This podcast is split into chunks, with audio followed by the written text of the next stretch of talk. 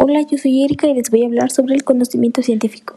Para mí el conocimiento científico es como un conjunto de hechos comprobables y razonables en evidencia recogidos por las teorías científicas y como el estudio de la adquisición y de la elaboración de nuevos conocimientos a partir del estudio, la observación, la experimentación y el análisis de fenómenos o hechos.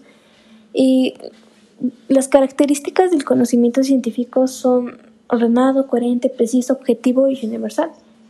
El conocimiento científico se produce por un, por un sujeto con una teoría. Por ejemplo, cuando Isaac Newton tuvo el incidente de la manzana, Isaac Newton tenía una idea de la gravitación universal, pero fue a través de la observación cuando, estando en la sombra de un manzano mientras descansaba, la caída de una manzana le hizo pensar cómo la manzana siempre fue hacia el suelo y no se fue hacia el cielo. Y él se preguntó por qué esa manzana siempre caía en el suelo y nunca se fue al cielo. y así fue como llegó a la conclusión de que era a través de una fuerza.